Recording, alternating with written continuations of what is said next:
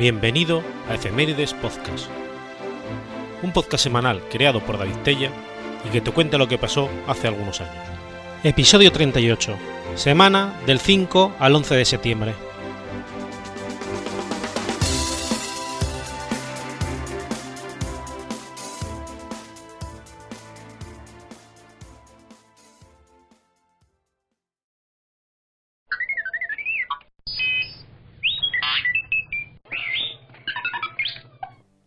Martes 5 de septiembre de 1775. Nace Juan Martín Díez, más conocido como el Empecinado. Juan Martín Díez, el Empecinado, nació el 5 de septiembre de 1775 en Castrillo de Duero, provincia de Valladolid. Hijo de un próspero campesino, fue labrador. Su partida de bautismo se halla en el archivo diocesano de Valladolid. A los naturales de Castrillo se les llamaba con el mote de empecinados por un arroyo, llamado Botijas, lleno de pecina, el cieno verde de aguas en descomposición, que atraviesa el pueblo y se cree que de ahí le venga el apodo de este personaje. Desde muy joven tuvo vocación militar. A los 18 años se enroló en la campaña del Rosellón. Esos dos años que duró la contienda fueron para él un buen aprendizaje en el arte de la guerra, además de ser el comienzo de su animadversión hacia los franceses. En 1796 se casó con Catalina de la Fuente, natural de Fuentecén, Burgos, y en este pueblo se instaló como labriego hasta la ocupación de España por el ejército de Napoleón en 1808, suceso que le decidió a combatir a los invasores. Se cuenta que la decisión la tomó a raíz de un hecho sucedido en su pueblo. Una muchacha, una muchacha fue violada por un soldado francés al que Juan Martín dio muerte después. A partir de este suceso, organizó una partida de guerrilleros compuesta por amigos y miembros de su propia familia. Al principio, su lugar de acción estaba en ruta entre Madrid y Burgos.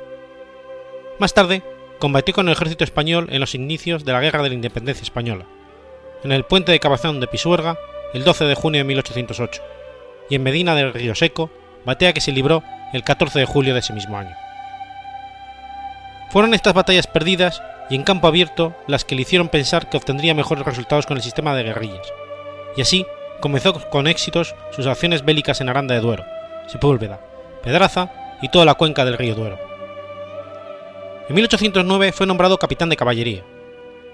En la primavera de ese mismo año, su campo de acción se extiende por las sierras de Gredos, Ávila y Salamanca, para conseguir después por las provincias de Cuenca y Guadalajara. El cometido principal de estas guerrillas era dañar las líneas de comunicación y suministro del ejército francés, interceptando correos y mensajes del enemigo y atravesando convoyes de víveres, dinero, armas, etc. El daño que se hizo al ejército de Napoleón fue considerable, de tal manera que nombraron al general Joseph Leopold Sigisbert Hugo como perseguidor en exclusiva del empecinado y sus gentes. El general francés, después de intentar su captura sin conseguirlo, optó por detener a la madre del guerrillero y algún familiar más.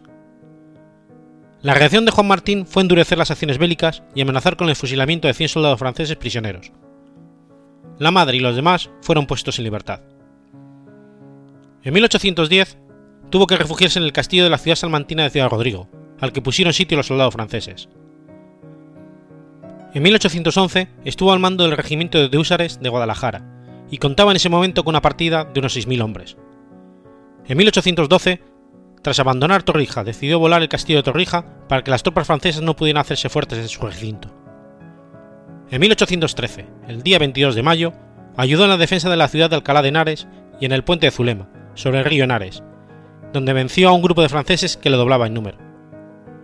Más tarde, Fernando VII daría su consentimiento para que la ciudad de Alcalá levantara una pirámide conmemorativa de esta victoria pero en 1823 este mismo rey ordenó su destrucción por ser un símbolo de un liberal, aunque en 1879 los alcalaínos volvieron a levantar otro monumento al empecinado, al que percibían como su liberador. Dicho monumento ha llegado hasta nuestros días.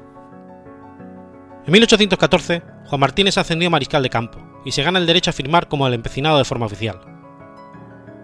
Durante el denominado periodo de los 100 días, entre el regreso de, Napoleón de su destierro en Elba y su derrota en Waterloo y segunda dedicación, el empecinado se mantuvo al mando de diferentes fuerzas situadas en los Pirineos, entre ellas las compañías del Regimiento de Infantería Burgos número 2, desplegadas en el Valle de Broto. Cuando el rey Fernando VII regresó a España y restauró el absolutismo, tomó medidas contra los que consideraba enemigos liberales, entre otros el empecinado, que fue desterrado a Valladolid. En 1820 tuvo lugar el pronunciamiento del militar Rafael de Riego, y el empecinado volvió a las armas, pero esta vez contra las tropas realistas de Fernando VII. Durante los años siguientes, el trienio liberal fue nombrado general militar de Zamora y finalmente capitán general. Al parecer, el rey Fernando VII intentó que el empecinado se, se adhiriese a su causa y se uniera a los 100.000 hijos de San Luis. Ofreció otorgarle un título nobiliario y una gran cantidad de dinero, un millón de reales. La respuesta del empecinado fue, diga usted al rey que si no quería la constitución, que no lo hubiera jurado, que el empecinado la juró y jamás cometerá la infamia de faltar a sus juramentos. En 1823 se acaba el régimen liberal. Juan Martín marchó entonces al destierro en Portugal. Decretada la amnistía el 1 de mayo de 1824, pidió un permiso para regresar sin peligro, permiso que le fue concedido. Pero Fernando VII no estaba dispuesto a someter sus odios a la benevolencia del decreto, y el 23 de mayo había ordenado: Ya es tiempo de coger a ballesteros y despachar a otro mundo a Chaleco y al empecinado. Volviendo el empecinado a su tierra con unos 60 de sus hombres que le habían acompañado como escolta a Portugal, fue detenido en la localidad de Olmos de Peñafiel, junto con sus compañeros por los voluntarios realistas de la comarca. Llevados los presos a Nava de Roa, fueron entregados al alcalde de Roa, Gregorio González Arán, que lo trasladó a esta localidad. Al llegar, el populacho, sin haber recibido orden de superior alguno, había montado en la plaza mayor un tablado y el preso fue subido allí, donde fue insultado y apedreado. La causa debía haber sido llevada a la Real Cancillería de Valladolid, donde el militar liberal Leopoldo O'Donnell habría conseguido que fuese juzgado con benevolencia, pero el corregidor de la comarca Domingo Fuentevenebro, enemigo personal del preso, dio parte al rey que lo nombró comisionado regio para formar la causa en Roa, y quedó concluida el 20 de abril de 1825. Esta aprobó la sentencia dictada en la que se condenaba al empecinado a ser ahorcado en la Plaza Mayor de Roa. La ejecución se llevó a cabo el 20 de agosto de 1825. Murió ahorcado en lugar de ser fusilado.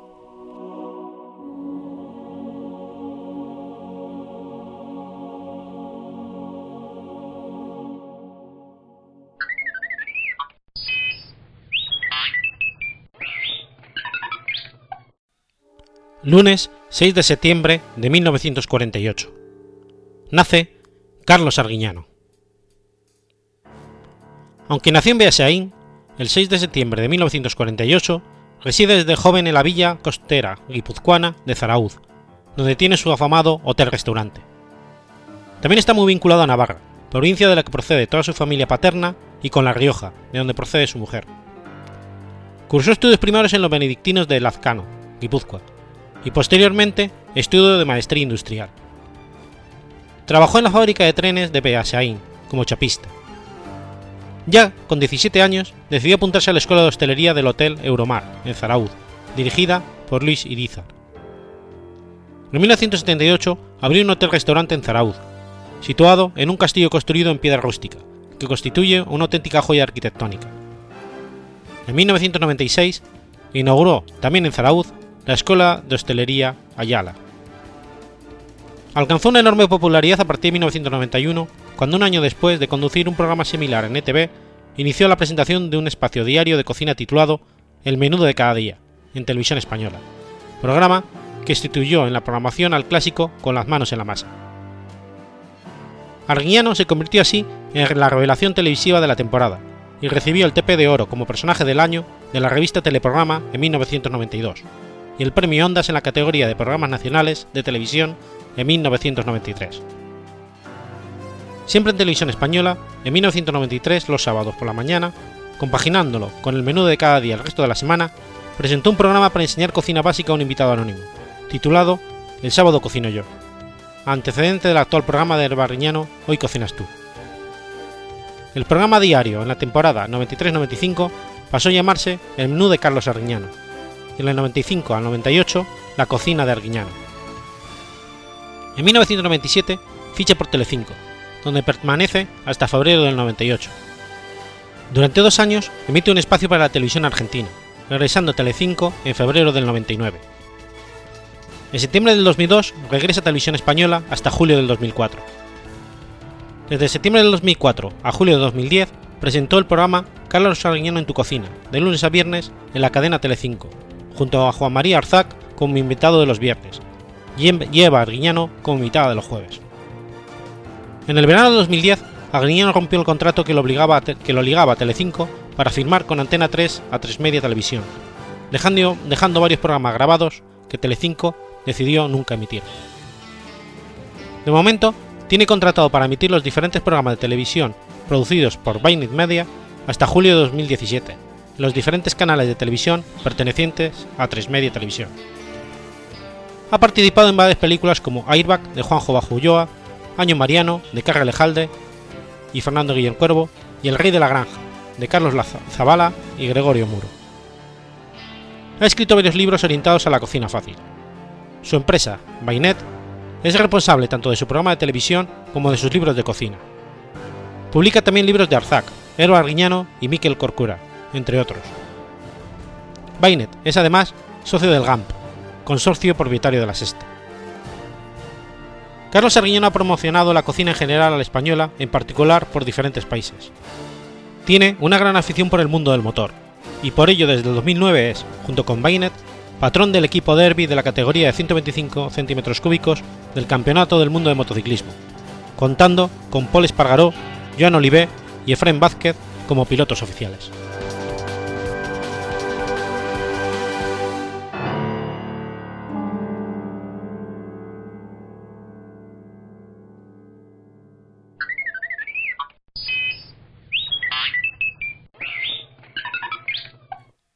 Sábado 7 de septiembre de 1191. Se disputa la Batalla de Arsuf. La Batalla de Arsuf se lleva a cabo en el contexto de la Tercera Cruzada entre las fuerzas cristianas de Ricardo Corazón de León y las musulmanas de Saladino, en Arsuf, actual Israel. Las fuerzas de la Tercera Cruzada habían tomado la ciudad de Acre tras un prolongado asedio. El siguiente objetivo estratégico del ejército cristiano era asegurar la ciudad de Jaffa, lo que facilitaría su objetivo final, la reconquista de la ciudad de Jerusalén. Tras su victoria en los cuernos de Jatín, el sultán Saladino conquistó la ciudad santa de Jerusalén, Tiberiades, Acre, Asuf, Nazaret, Seforis, Cesarea, Haifa, Sidón, Beirut, Biblos, Torón y Gaza. Solamente Tiro y Escalón le resistieron, pero quedaron cercadas por tierra. La respuesta a la, conquista de Tierra Santa nos hizo esperar. El Papa Urbano III hizo de inmediato el, llamado a una nueva cruzada. A su llamada se sumaron Ricardo I de Inglaterra, Felipe Augusto de Francia, el conde Balduino IX de Flandes y el sacro emperador Federico Barbarroja, aunque este último murió en el, en el río Saleb, en Anatolia, en junio de 1190. El plan de los cruzados incluía la captura de las principales fortalezas costeras antes del avance hacia Jerusalén, después de capturar Acre el 12 de julio de 1191. Tras dos años de asedio, el monarca inglés se dirigió por la calzada romana que bordeaba la línea costera y que pasaba por Haifa y Arsuf, a fin de no alejarse de su flota llena de suministros, ya que el hostigamiento de las fuerzas musulmanas impedía el traslado seguro de aquellos por tierra. Consciente, consciente de este continuo acoso, Ricardo formó a sus 24 divisiones organizadas en cinco cuerpos mayores para que estuvieran en orden de batalla durante toda la marcha. El calor y las escaramuzas hicieron a la marcha muy lenta, demorándose 19 días en avanzar 100 kilómetros. Saladino planeó emboscar a la columna enemiga el 29 de agosto, pero tras ver el orden de aquella formación decidió desistir de su idea, pero finalmente, ante el continuo avance de esta, optó por emboscarla, eligiendo el bosque de Arsuf cercano a la población homónima, como el lugar propicio. Su plan consistía en que los cruzados quedaran atrapados entre su ejército y el Mediterráneo. El 7 de septiembre, tras un descanso en donde estaba actualmente Birken al Ramadán, Ricardo reanudó la marcha habiendo ya detectado a los exploradores de Saladino. Consciente de la cercanía del enemigo, eh, reorganizó sus fuerzas. En la vanguardia iban los templarios con los turcopolos. A continuación iban los bretones y los angelinos del rey, luego los, normandos y los ingleses. Los franceses, a las órdenes del buque de Borgoña y que cabalgaban al lado de Ricardo, estaban presentes junto a los hospitalarios, que constituían la retaguardia. A Enrique, conde de Champagne, se le confió el flanco izquierdo del ejército para prevenir un ataque turco. Los musulmanes habían ubicado sus arqueros sudaneses, beduinos y turcos en la vanguardia, oculta entre el bosque, a los que le seguían mamelucos, sirios y egipcios que lanzaron varios ataques masivos contra la columna cruzada, que sorprendentemente resistió los continuos asaltos y la interminable lluvia de proyectiles. Los caballeros cristianos empezaron a luchar a pie y la infantería formó un muro defensivo con sus escudos. Cuando la vanguardia llegó a los muros de Arsuf, finalmente Ricardo consideró el momento oportuno de pasar a la ofensiva. Ante la embestida de los cruzados armados con armaduras de metal, las ligeras tropas musulmanas rompieron filas, quedando atrapados por el bosque de sus, espadas, a sus espaldas. Finalmente, tras horas de sangrienta lucha, las fuerzas de Saladino pudieron retirarse del campo de batalla.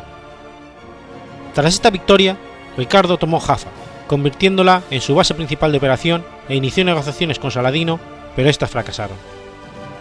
Finalmente, firmaron un tratado de paz en junio de 1192.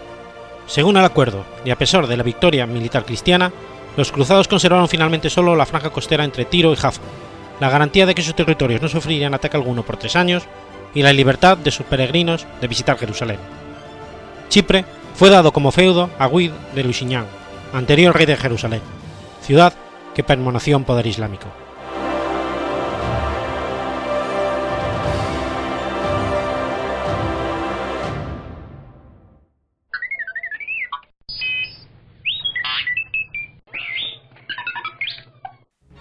Sábado 8 de septiembre de 1888. Se encuentra el cadáver de Annie Chapman, segunda víctima de Jack el Destripador. Anne Elisa Smith fue la hija de George Smith, militar del segundo regimiento de la Guardia Británica, y Ruth Chapman. Sus padres no se casaron hasta casi seis meses después de su nacimiento, el 22 de febrero de 1842, en Paddington. Smith era soldado en el momento de su matrimonio, para luego convertirse en un doméstico. El 1 de mayo de 1869 se casó con John Chapman, un cochero, en All Saints Church, en Kingsbridge, Londres. Contaba con 28 años al tiempo de su casamiento. La residencia de los esposos Chapman, como consta en su certificado de matrimonio, se instaló en el número 29 de Place Montpellier, Brompton, localidad en la cual asimismo residía la madre de Annie, quien sobrevivió a su hija, pues expiró en 1893. En el año 1870, la pareja se mudó a una finca situada en la calle Brooks, en Bayswater, y posteriormente, en 1873, pasaron a morar en el número 17 de Mews sur Brompton, Plaza Berkeley. En el año 1881 se trasladaron a Windsor, donde John logró emplearse de cochera doméstico. El matrimonio Chapman se separó de mutuo acuerdo en 1884 un informe policial expresó que la cosa radicaba en la conducta inmoral y en las borracheras de la esposa, la cual fue arrestada en varias ocasiones por embriaguez y por originar desorden público, aunque todo apunta a que su marido también fue un bebedor. John Chapman, después de la separación, pagó con regularidad una pensión alimenticia de 10 chelines semanales. Giró esta cifra por correo a su esposa hasta la fecha de su deceso, producido en la Navidad de 1886. Cuando acaeció su óbito, el cochero moraba en Grove Road, Windsor, y en el certificado de función quedó acreditado que su deceso se debió a padecer de cirrosis hepática o hidropesia. Después de fallecer su marido, la mujer convivió durante un corto lapso con un cedacero apellidado Sifei, y cuando éste la abandonó, comenzó a pedir pequeñas sumas de dinero prestadas a su hermano, quien pronto dejó de ayudarle. Se presume que por esta época es que inicia su labor en la prostitución callejera. También se van agravando sus problemas de salud ocasionados por la excesiva ingesta de alcohol. Sobrevivía realizando labores de ganchillo y vendiendo flores. Habitualmente dormía en una pensión cita en el número 35 de la calle Dorset, cuyo encargado era el irlandés Timothy Donovan. La casa de inquilanato reunía al menos a 300 huéspedes ocasionales y era muy precaria, pues se emplazaba en una de las calles más violentas de Whitechapel. Sin embargo, Annie no siempre reunía los cuatro peniques precisos para costear la habitación. El 4 de septiembre de 1888 mantuvo un altercado, por un motivo indeterminado, con otra meretriz compañera suya en la pensión llamada Alice Cooper. Chapman salió mal parada del enfrentamiento. Como producto de la riña le quedaron moretones en el rostro que aún eran visibles el último día de su existencia. En su etapa final, Annie Chapman sostuvo una relación amorosa con el albañil Edward Stanley, alias el jubilado, porque pretendía recibir una pensión como militar retirado con honores de guerra de Crimea. Este amante le brindaba algún esporádico auxilio económico a Anne, le permitía dormir en su casa de Osborne, Whitechapel, cuando aquella era expulsada de la pensión del número 35 de la calle Dossert por no poder pagar. En la encuesta judicial subsiguiente, Stanley pretendió haber conocido a su compañera cuando ésta vivía en Windsor. En ese mismo procedimiento judicial se lee la luz que el hombre mentía sobre su condición de exmilitar y que no había revistado nunca en el ejército británico. Dentro de las varias versiones que se propalaron sobre la razón de la disputa entre Chapman y Cooper, se supone que ambas meretrices riñeron en su afán de disponer en exclusiva para sí de los favores de este hombre. Ello, a pesar de que al deponer en la encuesta judicial, Alice Cooper adujo que la pelea se suscitó debido a un trozo de jabón que Annie le había prestado y cuya devolución aquella le exigió de malos modos. La violenta muerte de Annie Chapman se considera el segundo homicidio incuestionable de Jack el Destripador. Tuvo efecto el sábado 8 de septiembre de 1888, en cuya madrugada su cuerpo sin vida fue descubierto frente al patio trasero de una casa de alquiler cita en el número 29 de la calle Hambury, lugar frecuentemente utilizado por las prostitutas para ejercer el comercio sexual. Era de baja estatura y obesa, aunque en realidad no estaba bien nutrida, y además sufría los estragos de una enfermedad pulmonar grave tan avanzada que el médico forense examinante dejaría constancia en su reporte que la occisa estaba destinada a fallecer en los próximos meses a consecuencia de este mal, si no hubiera sido asesinada. En horas previas a su final, Annie Chapman fue observada a la 1 y 45 de la mañana del 8 de septiembre en la cocina de la pensión de la calle de Dosret por el casero Timothy Donovan. A este ella le dijo que no disponía de los cuatro peniques para pagar por su cama, pero le pidió que se la reservase, pues iba a conseguir ese dinero fuese como fuese. Aunque hay discusión sobre las posteriores actividades de la mujer, después de salir de la casa de huéspedes, se sabe que la vieron a las 2 de la madrugada en el pub Britannia bebiendo unas copas con el cochero Frederick Steven. Posteriormente estuvo conversando con otro residente de la pensión de Donovan llamado John Evans y apodado Brumi. El último avistamiento reconocido se debió a su vecina Elizabeth Long, que se cruzó con ella. La vio dialogando a la entrada del número 29 de la calle Hambury con un hombre que la testigo describió como gallardo y harapiento, y que parecía haber pasado por tiempos mejores.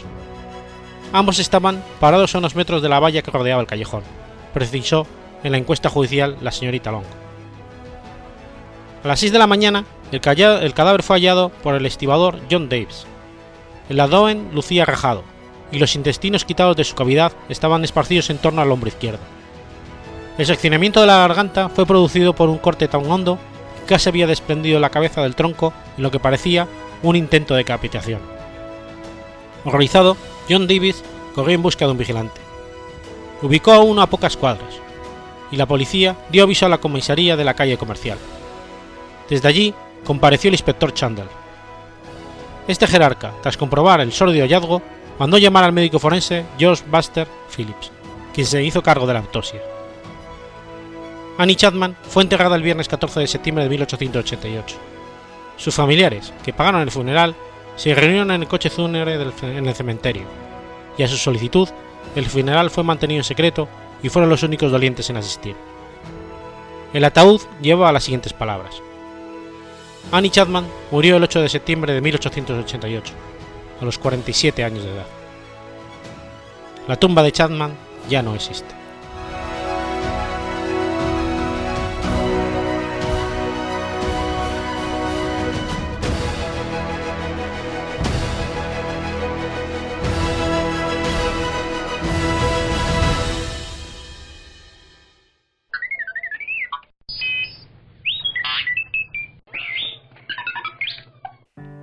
Henry Bile, martes 9 de septiembre de 1890. Nace Harlan Sanders, fundador de Kentucky Fried Chicken. Harlan Davis Sanders, mejor conocido como Colonel Sanders o Colonel Kentucky, fue un empresario estadounidense que fundó la cadena de restaurantes de comida rápida Kentucky Fried Chicken. Sanders fue el hijo mayor de tres hermanos, en el seno de una familia humilde de ascendencia irlandesa. Su padre falleció cuando él tenía 5 años, por lo que trabajó y aprendió a cocinar desde pequeño. Abandonó la escuela a los 12 años para ayudar en la granja familiar y poco tiempo después, cuando sufrió malos tratos por parte de su padrastro, se mudó a casa de sus tíos en Albany. A los 15 años falsificó su certificado de nacimiento para alistarse en el ejército de los Estados Unidos y completó su compromiso de servicio en Cuba. Después se trasladó a Sheffield, Alabama, y tuvo todo tipo de empleos, de marino mercante, vendedor de seguros, bombero de los ferrocarriles y granjero. Estuvo casado dos veces. En 1908 contrajo matrimonio con Carapia, con la que tuvo tres hijos. La pareja se divorció en 1947. Un año después, Sanders se casó con una empleada de su restaurante, Claudia Price, con la que permaneció hasta el final de sus días. En 1929 abrió una pequeña estación de servicio en Corbin, Kentucky, en la que cocinaba platos como pollo, jamón campestre o filetes. Su popularidad como cocinero creció hasta tal punto que el gobernador de Kentucky, Ruby Lafon, le nombró coronel de Kentucky, máxima distinción honorífica del estado en 1935. Un año después, construyó un restaurante con un comedor para 142 comensales. Actualmente, ese local se llama Harlan Sanders Café and Museum es un museo sobre la historia del KFC. En ese sitio empezó a preparar su famoso pollo frito a partir de una receta propia, conoce hierbas y especias, que patentó en 1940. En un principio lo hacía en una sartén, pero después introdujo una, una freidora a presión para acelerar el servicio. Su fama se disparó en 1939, gracias al crítico gastronómico Duncan Hines, que lo incluyó en su guía de restaurantes. Pero la Segunda Guerra Mundial forzó un cierre temporal de la estación por el racionamiento de la gasolina. A principios de 1950 vendió el motel por menos de 75.000 dólares debido a la construcción de la Interestatal 75, que reduciría el tráfico de la carretera por donde su local estaba asentado. Ya con 60 años, aprovechó la fama de su pollo frito y expandió su negocio a través de franquicias, bajo el nombre de Kentucky Fried Chicken. El primer restaurante abrió en 1952 en Salt Lake City, Utah, y pronto creció por todo el país, en sus acuerdos de franquicia se cedía la receta a cambio de un pago de 5 centavos de dólar por cada pieza despachada. Sanders realizó demostraciones personales para vender su producto y desarrolló una apariencia distintiva con mostacho canoso, perilla y un traje completamente blanco con corbata negra. En 1964 vendió Kentucky Fried Chicken a un grupo inversor del Estado por 2 millones de dólares, más un salario vitalicio de 40.000 dólares al año para hacer apariciones públicas como embajador de la marca. Dicho sueldo llegó a incrementarse hasta unos 200.000 dólares anuales. En ese tiempo la empresa había alcanzado las 600 franquicias en todo Estados Unidos y unos beneficios anuales de 300.000 dólares brutos. Al margen de su negocio más popular, en 1968 abrió un restaurante familiar en Shelbyville con el nombre de su esposa, que actualmente sigue funcionando como Claudia Sanders Dinner House en 1970 abandonó el consejo de dirección de Kentucky Fried Chicken, pero continuó siendo la imagen publicitaria. Harlan Sanders falleció el 16 de diciembre de 1980, víctima de una leucemia aguda que había sido diagnosticada seis meses antes. Fue sepultado con su atuendo característico en el cementerio Cave Hill en Louisville, Kentucky. Su rostro continúa siendo la imagen de la marca de Kentucky Fried Chicken.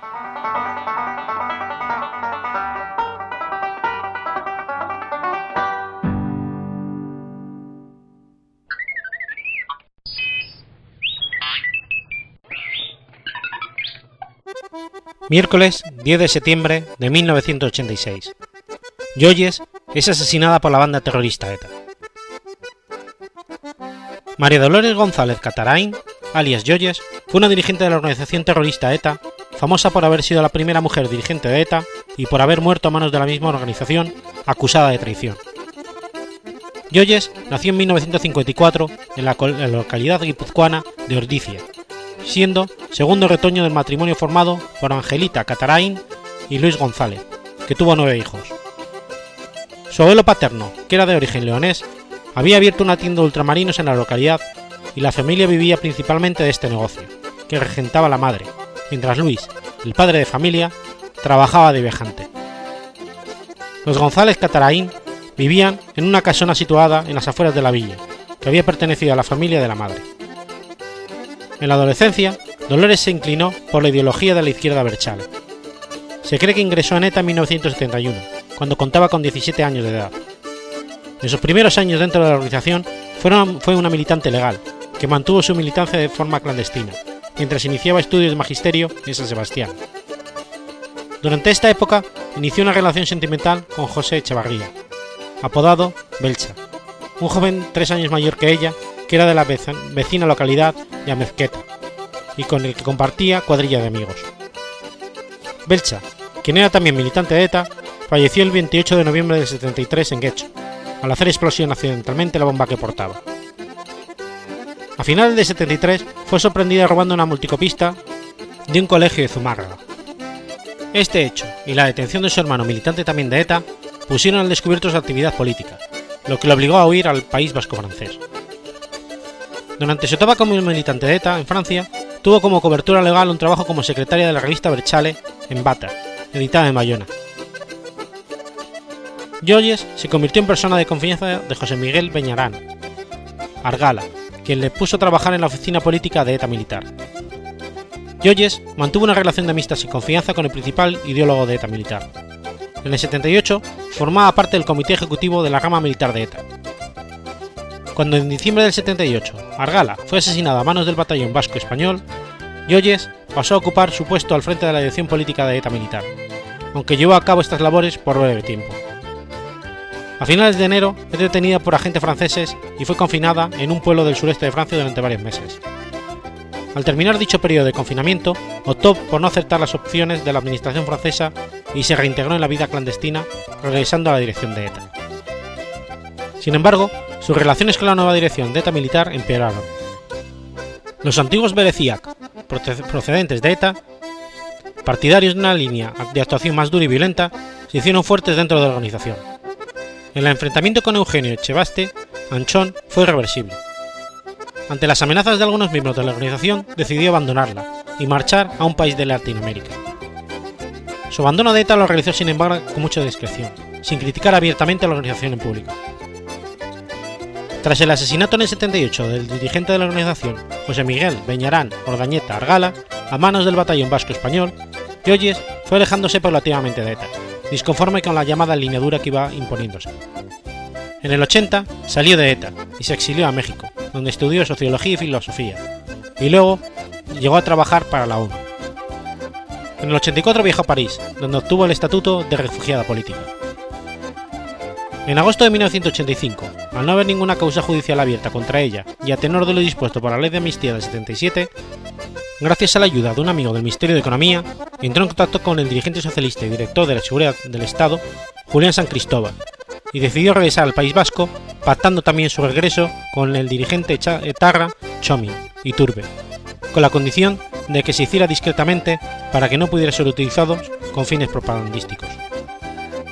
Sin embargo, la reinserción, de la que durante años había sido militante más buscada, no podía dejar de ser utilizada ni de tener repercusión mediática. El gobierno español presentó este hecho como una acogida a las medidas de reinserción que entonces existían, y el semanario Cambio 16 publicó un amplio reportaje con el título El regreso de la etarra y la fotografía de Joyes en portada, considerado como detonante de su condena a muerte. El 17 de octubre del 85 terminaron las negociaciones para su regreso, y finalmente el 11 de noviembre regresó al País Vasco con su marido y su hijo, instalándose en San Sebastián. Cuando regresó a casa, ETA realizó una consulta interna urgente para decidir qué hacían con ella. Su contacto con la banda, Chomin, líder con el que yo les había contactado para realizar su regreso, había sido deportado por Francia y Argelia, no pudiendo interceder por ella, y la cúpula de Tarra se reunió de nuevo para tomar medidas frente al antiguo dirigente, molestos por las duras críticas que ésta les estaba haciendo. Y existían otros precedentes, como el asesinato en el 84 de Miguel Francisco Soulan, que en su día fuera considerado el cerebro de la fuga de presos de la organización de la cárcel de Basauri en 1968 y que posteriormente se negó a realizar un atentado contra unas viviendas de la Guardia Civil. Acusada Yoyes de traición, Francisco Mujica Garmendia, Paquito, originario como Yoyes de la localidad de Ordicia, ordenó su muerte y fue asesinado a tiros por Antonio López Ruiz, Cubati, mientras paseaba durante las fiestas de su localidad con su hijo de tres años. El pleno municipal de la ciudad decidió suspender las fiestas en señal de repulsa a un atentado fascista y totalitario. Por su parte, dirigentes próximos al entorno de ETA justificaron su asesinato.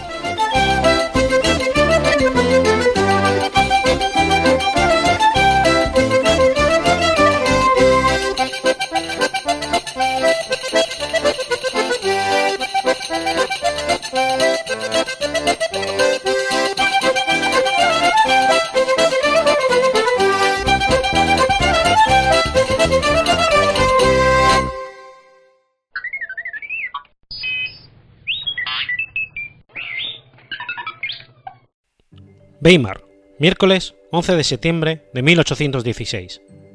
Nace Carl Zeiss. Carl Zeiss fue un óptico muy reconocido mundialmente por la compañía de lentes e instrumentos ópticos de gran calidad que fundó y que lleva su apellido. Nació el 11 de septiembre de 1816 en la ciudad de Weimar, como el quinto hijo de los doce hermanos que serían después, aunque seis morirían a temprana edad. Su madre fue la más joven de las hijas de un juez real. El padre procedía de Rastenberg, donde sus acentos anteriores radicaron por más de 100 años. En esta Weimar, el padre se dedicó a elaborar trabajos muy finos y elaborados de nácar, ámbar y marfil, artículos de lujo que solo personas muy adineradas de la época podían lograr. De esta forma, el príncipe Karl se puso en contacto con la familia, así como con el amigo Goethe Karl August. Debido en parte a la necesidad de progresar en la profesión, el padre de Karl decide enviar a todos sus hijos a diferentes institutos. Los hermanos mayores estudiaron filosofía e historia, y posteriormente fueron maestros de escuela en estos campos. Carl, sin embargo, tenía una dolencia que le impedía hacer esfuerzos físicos y permanecer durante largo tiempo sentado, y es por esta razón por lo que el padre le dio de alta en un gimnasio especial en Weimar. Allí tuvo contacto con ambientes técnicos y científicos que le despertaron el interés por continuar con la universidad en los estudios de la mecánica. Carl fue después a Jena, en 1834, a las clases que proporcionaba el profesor de la Universidad de Jena, el doctor Friedrich Korner.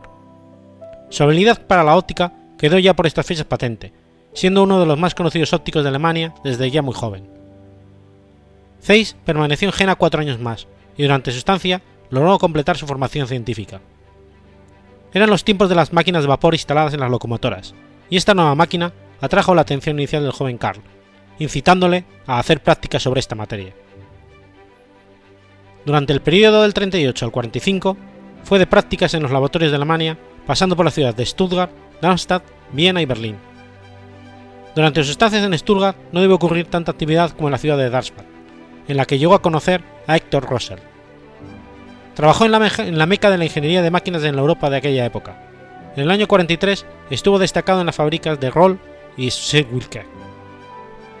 Su estancia en Viena fue provechosa, y solía asistir cada domingo a las lecturas de lecciones de mecánica popular en el Departamento Técnico del Instituto Politécnico. Su último año de prácticas lo hizo en la ciudad de Berlín, como mecánico óptico. Tras algunos años fuera de su ciudad natal, Karl decide regresar y dedicarse allí al oficio de mecánico óptico, para que le aceptasen en ingresa en la Universidad de Jena en noviembre del 45 para asistir a clases de matemáticas y química. El 10 de mayo de 1846, Zeiss solicita a la Administración la concesión para la apertura de una fábrica de instrumentos en la ciudad de Jena. Para la solicitud contaba con la aprobación y recomendación por escrito de los profesores de la universidad. No obstante, tenía que pasar un examen de validez en junio, test que superó, y tras un fuerte proceso burocrático, el 17 de noviembre del 46, con un capital inicial de 100 talentos, fundó la fábrica. Carl Zeiss trabajó al comienzo solo, en la construcción de instrumentos físicos y químicos, desde lupas hasta ornamentaciones de rematado y dorado de espejos. Al principio tuvo mucho éxito. Para vivir, vendía en las tiendas los instrumentos que él mismo elaboraba. De esta forma había gafas, telescopios, microscopios, termómetros, barómetros, balanzas, así como otros accesorios o dispositivos, siendo en la óptica donde destacaba. En 1847 empezó con la producción de microscopios, de los que pronto llegaría a hacerse famoso. Pronto haría fuerte competencia a los constructores de estos aparatos en Europa, haciendo no solo aparatos más baratos, sino que tenían ciertas mejoras técnicas, como por ejemplo los microscopios de la competencia movían el objetivo para enfocar, mientras que los de Zeiss lo hacían mediante una cremallera en el ocular. El negocio iba bien, y de esta forma, en el 47, contrató a su primer ayudante, August Lover, quien tenía por aquel entonces 17 años. Durante este ejercicio, de 1847, Zeiss y su ayudante desarrollaron cerca de 27 tipos de microscopios. A pesar de las crisis en las cosechas de los años 45 y 46, la crisis de comercio del 47 y la revolución del 48, Zeiss adquirió la fama y reputación internacional necesaria para el buen devenir de su negocio. En 1850, la Universidad Prusiana de Greifswald le ofreció el puesto de mecánico en el laboratorio con un sueldo interesante. Zeiss rechazó la invitación. Uno de los objetivos de Carl Zeiss era el de poder desarrollar un microscopio con solo los cálculos ópticos de sus lentes y no con los métodos pesados basados en los ensayos de prueba-error que venían haciéndose hasta entonces. Esta posibilidad llevaba a calcular el radio de las lentes y su distribución, pudiendo comprobar de forma teórica la composición óptima del sistema de lentes. Este método de diseño agradaba más a Zeiss, que debido a su formación como mecánico necesitaba de los diseños justificados para la construcción de microscopios. Para lograr esto, buscó a los expertos en el tema. Pronto empezaría una colaboración con el matemático Friedrich Wilhelm Barfus, que empezó en 1852 hasta la muerte del colaborador. De esta forma, empezó Zeiss la construcción de su más simple microscopio que tenía solo dos lentes y un objetivo, que se ajustaba con un tubo en movimiento gracias a un tornillo. Este instrumento ya estaba a la venta en 1857. Tras la muerte del mecánico de la Universidad de Jena, Brown, en 1870, Zeiss optó por su posición. No es que quisiera tener el título, sino que le era muy importante intentar minimizar el pago de impuestos al que estaba sometido. El puesto le fue concedido, pero solo quedó exento de pago de impuestos durante las dos primeras semanas, ya que existía una ley que decía que solo aquellas personas que se dedicaban a la docencia podían estar al amparo de esta ventaja. Mientras tanto, la empresa Calface iba adquiriendo poco a poco fama mundial, además de mayor masa industrial. En el año 1858 tuvo que ampliar los espacios de la fábrica. Zeiss regresa a la idea del objetivo óptico sencillo que pueda calcularse con las ecuaciones de la física óptica. Esta necesidad hizo que buscar la ayuda de un físico y de esta forma obtiene la ayuda de Hertz Aib, que daba clases en la Universidad de Jena. La colaboración entre el físico de 26 años y Carl, que ya tenía 50, comienza el 3 de julio de 1866 con el objetivo de diseñar un objetivo de inmersión acuática, intentando igualar los resultados de Hartnack. Antes de abordar la construcción del objetivo, tuvieron que chocar con la resistencia de Lovers y de algunos empleados que no querían cambiar un sistema que ya funcionaba. De esta forma, la pareja Carl e Eve tuvieron que diseñar una a una las lentes del objetivo y probar que no afectaban negativamente a la producción actual de la fábrica. Emplearon para ello los anillos de Newton. Años antes, Frank Hover había realizado las mismas pruebas, pero eran desconocidas en las fábricas de Zeiss. La idea de Abe hizo que la fábrica de Zeiss empezara a construir la siguiente serie de instrumentos de medida, pero con menos lentes, mucho más potentes y luminosas, y el costo de producción se reducía en un 25%. Ahora, Abe trabaja en el desarrollo de los microscopios mediante el cálculo de las lentes de los objetivos. Zeiss le ayudó durante esta etapa proporcionándole el mejor hombre de su taller, August Lover. A pesar de esto, hubo muchas dificultades, hasta que a finales del año 1832 el trabajo de Abe ya estaba finalizado. En el catálogo número 19 sobre microscopios y aparatos auxiliares se cita Los sistemas de microscopía citados en el catálogo son novedades construidas en Jena basadas en los cálculos teóricos del señor profesor Abe. Su calidad era tan grande que no había competencia. Esto motivó a subir el precio de sus productos. En 1871, el mejor microscopio del catálogo costaba 127 talentos, y ahora en el 72 el modelo principal costaba 387 talentos. A pesar del crecimiento de los precios, los pedidos también crecían, junto con su fama de calidad. La elaboración de los microscopios se fue modernizando, pero siempre hubo algún problema con la aparición del trabajo en la producción de los mismos.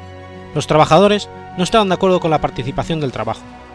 Debido a esto, en 1874 no había acabado sus investigaciones.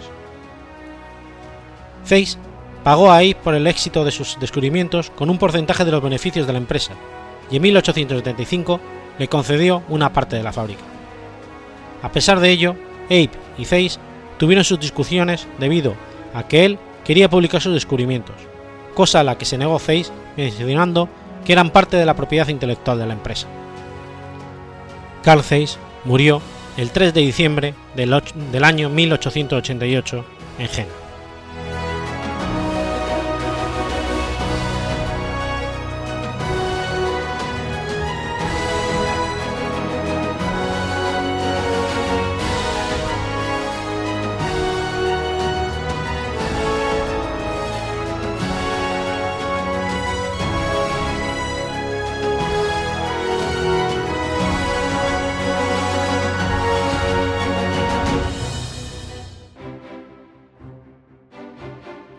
Has escuchado Efemérides Podcast. Si quieres ponerte en contacto conmigo, puedes hacerlo por Twitter a la cuenta arroba efemeridespod o mi cuenta personal, arroba telladavid, o por correo electrónico a la dirección efemeridespod.gmail.com. También puedes visitar la página web efemeridespodcast.es. Y recuerda que puedes suscribirte por iTunes y por iBox, y tienes un episodio nuevo cada lunes.